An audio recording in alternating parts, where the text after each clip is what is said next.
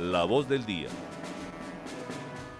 12 y 12 minutos de este lunes 29 de enero y a esta hora saludamos al alcalde de Samana Caldas. Él es Jorge Andrés Aralgo. Jorge, bienvenido a La Patria Radio muy buenos días o buenas tardes ya. Un saludo muy especial para todos los oyentes, para ustedes. Muchas gracias por la invitación. Aquí estamos representando esa lejana tierra del oriente de Caldas. Es cierto, muchas gracias por querer venir aquí a la cabina de la Patria Radio. Nosotros queremos empezar preguntándole cómo recibió usted esta alcaldía, cuáles son los retos para este año y de pronto en qué errores o qué cosas encontró al llegar. Bueno, nosotros una vez elegidos como alcalde, eh, inicié un proceso transitorio con el equipo de gobierno para analizar las situaciones que llegamos a mejorarle al municipio de Samaná, a devolverle las oportunidades al sector rural, a transformar los sueños de tantos jóvenes y de tantas personas en realidades.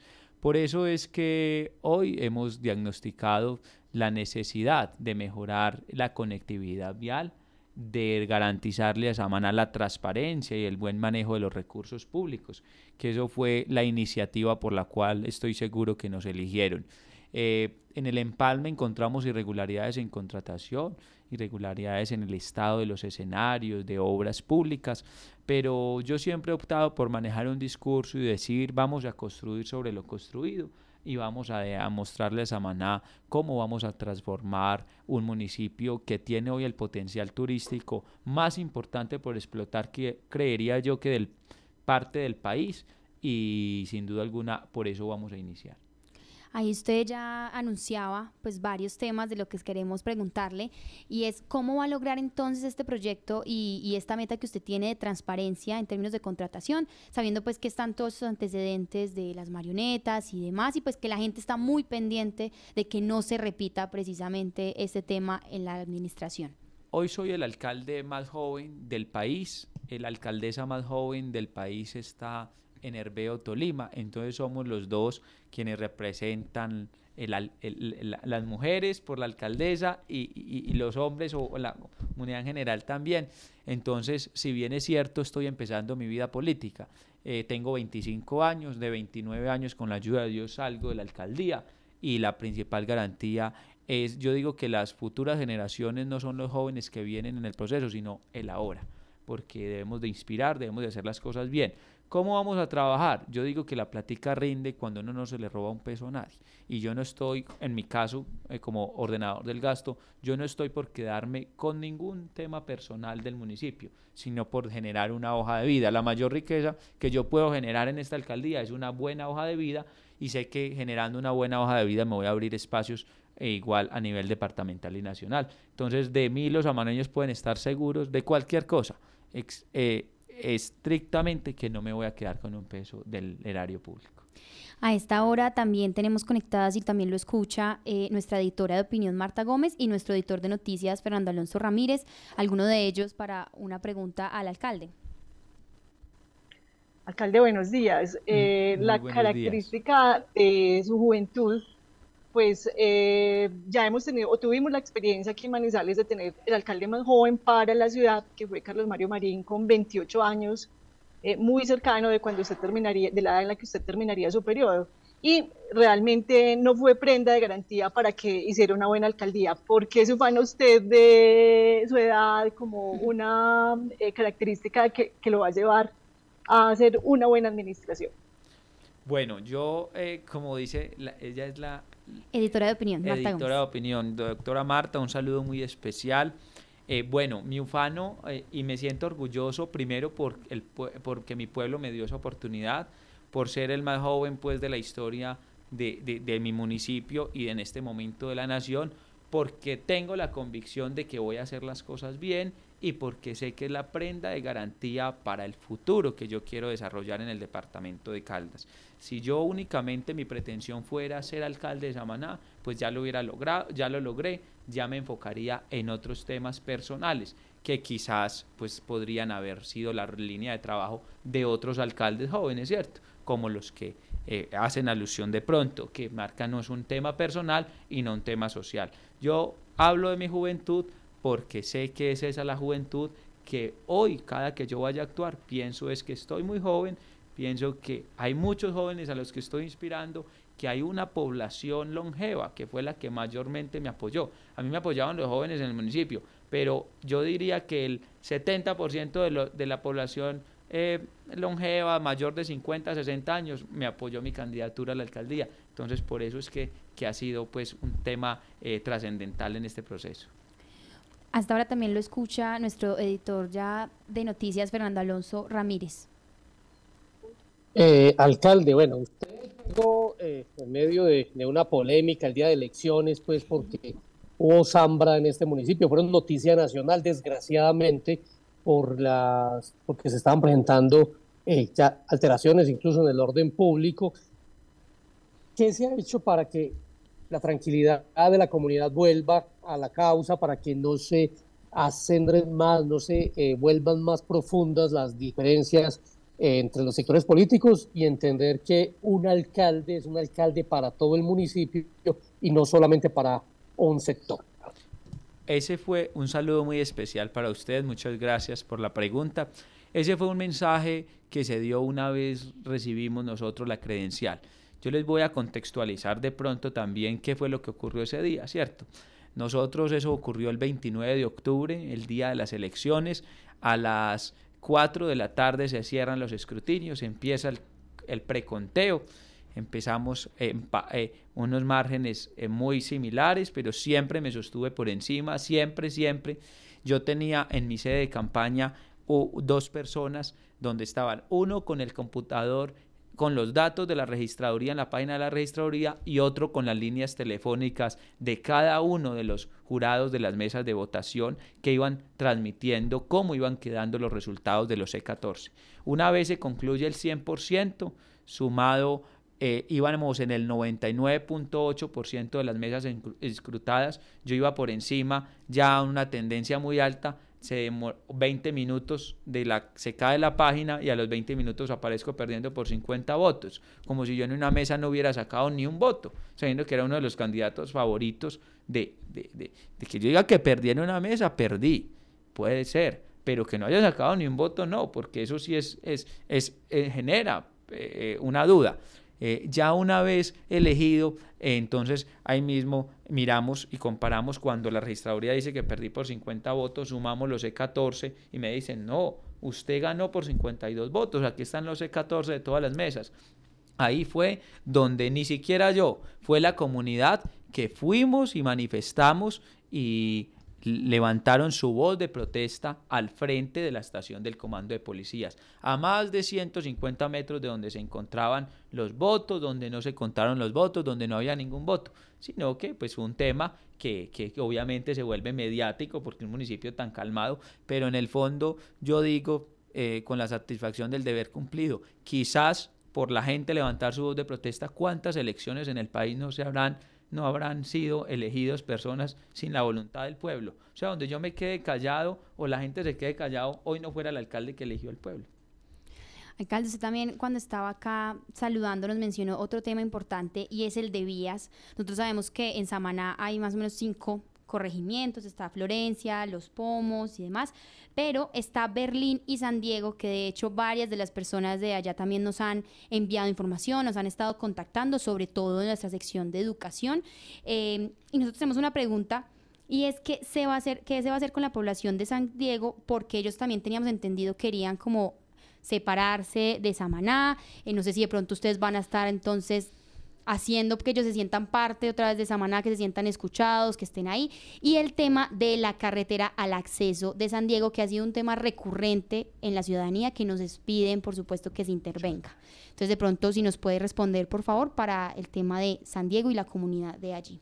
Bueno, les cuento que sí, precisamente una de las iniciativas que se han desarrollado por iniciativa de la comunidad eh, años atrás es la desagregación del, del corregimiento de San Diego y de Berlín, que hacen parte del municipio de Samaná, donde su objetivo sería la eh, inclusión al territorio del municipio de Norcasia.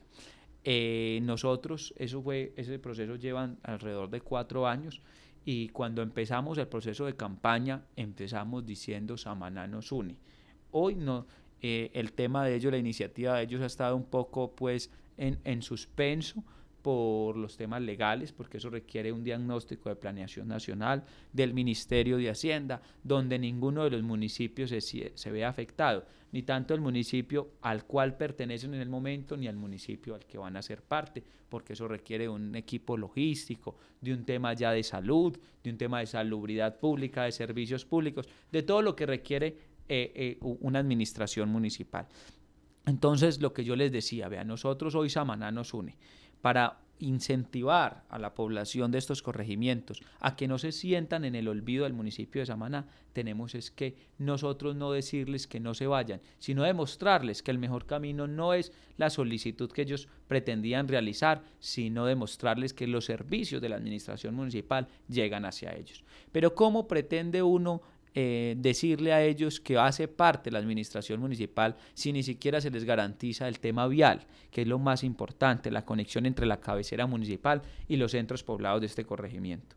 Una vez eh, yo inicié como alcalde el primero de enero, he sido el primer alcalde invitado al Comité de Cafeteros del Departamento de Caldas, donde vamos a articular sin duda alguna la relación con este importante gremio para el tema de las placahuellas y el tema de las cinta huellas, donde vamos a mejorar el, el, curso de la vía entre Samaná Cabecera y los corregimientos para hacer que los servicios operativos en salud, en notariado y registro, en registraduría, porque es más fácil, les cuento, porque en Orcasia queda a 20 minutos del corregimiento de Berlín y queda a dos horas y media de la cabecera municipal de Samaná. Entonces la gente opta por irse para allá a hacer sus diligencias, pero nosotros estamos ya garantizándole a Samaná una administración que unifica todo eso en torno a eso. Por eso es que nuestro plan de desarrollo empieza ahora el 10 de febrero y va a empezar por los corregimientos. Va a empezar por los corregimientos de Berlín, de Florencia y de San Diego. O sea que este año se tiene proyectado lograr esa vía o más lejano. Eh, al menos vamos a garantizar, vea, hay dos puntos. Estamos en conexión con el alcalde de Norcasia para hablar con el director de Isagen y que nos garantice la navegabilidad por el embalse. Entonces ya bajaríamos a una vereda que se llama Sasaima Confines, que queda a 35-40 minutos de la cabecera municipal y ya nosotros pasaríamos en un férreo y estaríamos en el municipio de Norcasia, mucho mejor para los habitantes del corregimiento de, de Berlín y de San Diego. También está en el mantenimiento rutinario de esa vía que conecta Samaná con los corregimientos, que lleva un promedio de seis años donde esa vía no ha sido intervenida. Fernando tenía una pregunta también. Sí, Sofi, eh, precisamente sobre las vías, pues sabemos del tamaño que tiene Samaná, es un municipio muy grande con una eh, ruralidad eh, que realmente es extendida. ¿Cuántos son los kilómetros de vías rurales que tienen ustedes? ¿Cuántos combos de maquinaria tienen para atenderlo? ¿Y cuánto le va a asignar del presupuesto a esas vías? Porque la vida del campo son las vías. Bien la solución para esta vereda con el ferry, suena muy bien, pero las carreteras eh, es uno de los grandes problemas que tenemos en los municipios del oriente de Caldas. Por supuesto, claro está, qué bueno que reconozcan ustedes, yo, yo a la patria le reconozco eh, eh, y en nombre de mi municipio le doy una unas felicitaciones, me siento agradecido de estar hoy aquí porque ustedes siempre reportaron los momentos más críticos que vivimos nosotros en la guerra, nunca eh, se han alejado de, a pesar de las circunstancias que ha presentado el departamento, de la tecnología, porque la tecnología juega siempre un papel en contra de la prensa, de, la prensa física, de la radio, de todo, y ustedes continúan tratando cada día de, ampliar más el, espacio. Eh, bueno, el tema de las vías es supremamente importante, demasiado importante, por eso es demasiado importante. Por eso es que nosotros en nuestro plan de desarrollo hemos diagnosticado eh, que vamos a tratar de redoblar el presupuesto intervenido en las vías. Yo designé como eh, operador o como coordinador del combo municipal de maquinaria amarilla, a un hombre que ha tenido su experiencia en eso. Él es Javier Hernán Clavijo, quien por más de ocho años ha manejado los combos de maquinaria amarilla en el departamento de Caldas, que maneja un tema operativo de transparencia en lo que es combustible, en lo que es repuestos, que por ahí es donde se va el erario público de los pequeños municipios de Caldas.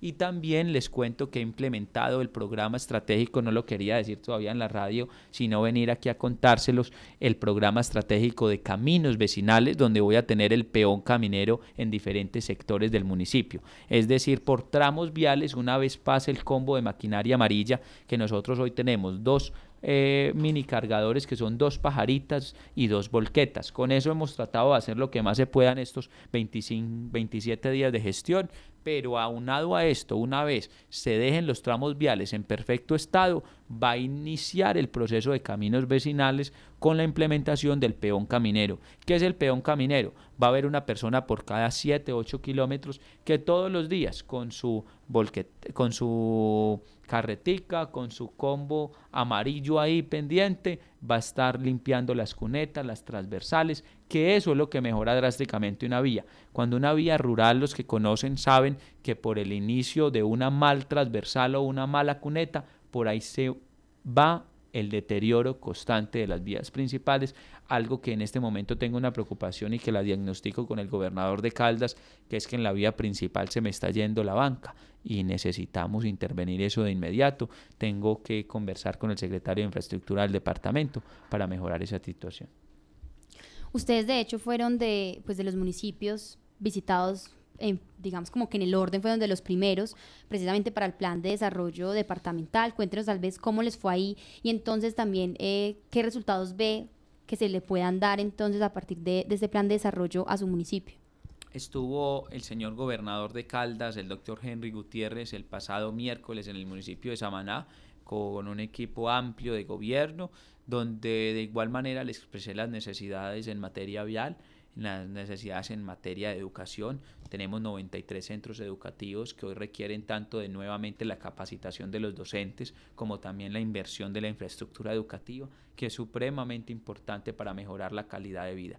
Yo siempre he dicho que la educación no es únicamente la transición de la básica y la media, ni únicamente la capacitación de aquellas personas que nunca lograron su, su título de bachiller, esa gente que llega y se le devuelve el título de bachiller. No, eso es muy importante y claro está que es supremamente importante, pero es la tecnificación agraria, es el conocimiento de la población rural para hacer del suelo y del subsuelo, del poco o mucho espacio que tenga dentro de su territorio para hacer para autoabastecerse y para ser suficiente en su canasta básica familiar. Hay gente de otros departamentos, y pongo como modelo el departamento de Antioquia, donde hay personas con mucho menos del tamaño de sus tierras que tenemos en el departamento de Caldas y son mucho más productivos que nosotros. Entonces tenemos que tomar ese buen ejemplo para que en las tierras del municipio de Samana Caldas, los cafeteros, los dedicados a la, a la siembra de cacao, de caucho,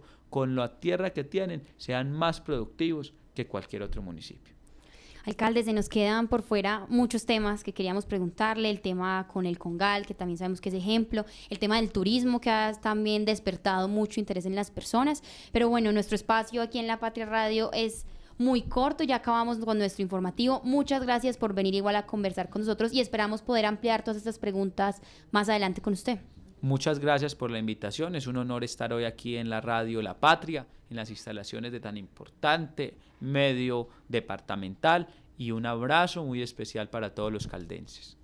Bueno, y a esta hora también le agradecemos a toda nuestra audiencia, quien estuvo conectados con nosotros en el informativo del mediodía. Les agradecemos también por su conexión y sus reacciones y estaremos mañana muy, muy temprano en el informativo de la mañana con más información y recuerden que todo esto lo pueden ampliar, todas las noticias en lapatria.com.